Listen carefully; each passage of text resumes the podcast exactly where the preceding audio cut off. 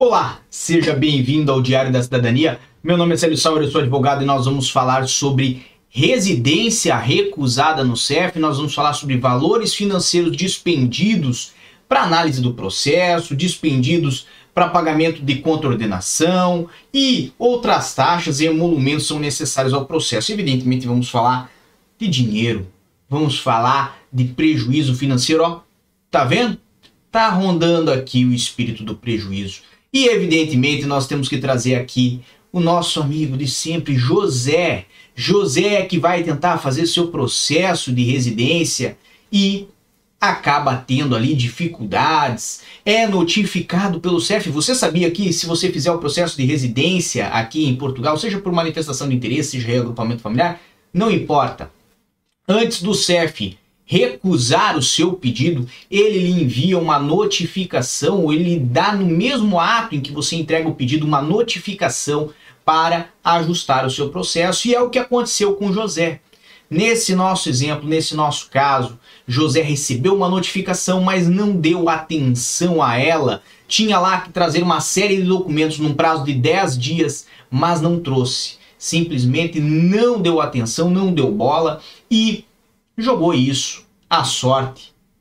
O que ocorreu? Passaram-se alguns meses e o CEF encaminha a ele um projeto de indeferimento, encaminha ali a finalização depois do indeferimento do seu processo, que é o nome juridiquês que se dá à recusa do pedido. Então agora José teve ali o seu pedido indeferido e, muito triste, muito cabisbaixo, pensou: Gastei 300 euros no dia em que fui ao CEF para isso, para nada, para não ter meu cartão, não ter minha residência. Será que ele pode pedir de volta o dinheiro que ele gastou no CEF? E a resposta é muito simples: infelizmente não. Não há espaço à devolução de emolumentos, taxas e contraordenações pagas quando você foi ao CEF.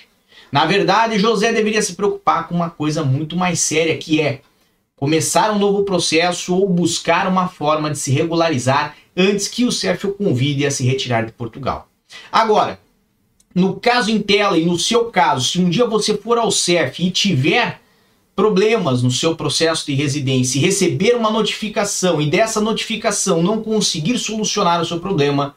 fique já ciente que qualquer valor pago, qualquer valor dispendido para o processo não é cabível de ressarcimento, uma vez que as contraordenações por si só já eram devidas independente da sua presença ou não lá no SEV.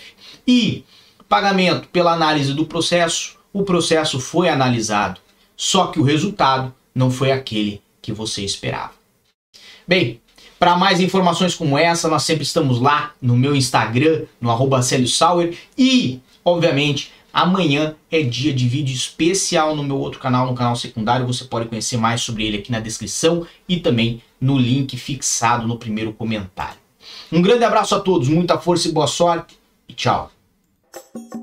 O que você acaba de assistir tem caráter educativo e informativo. Compõe-se de uma avaliação genérica e simplificada. Agora, se você quer saber de fato como as coisas são, você vai ter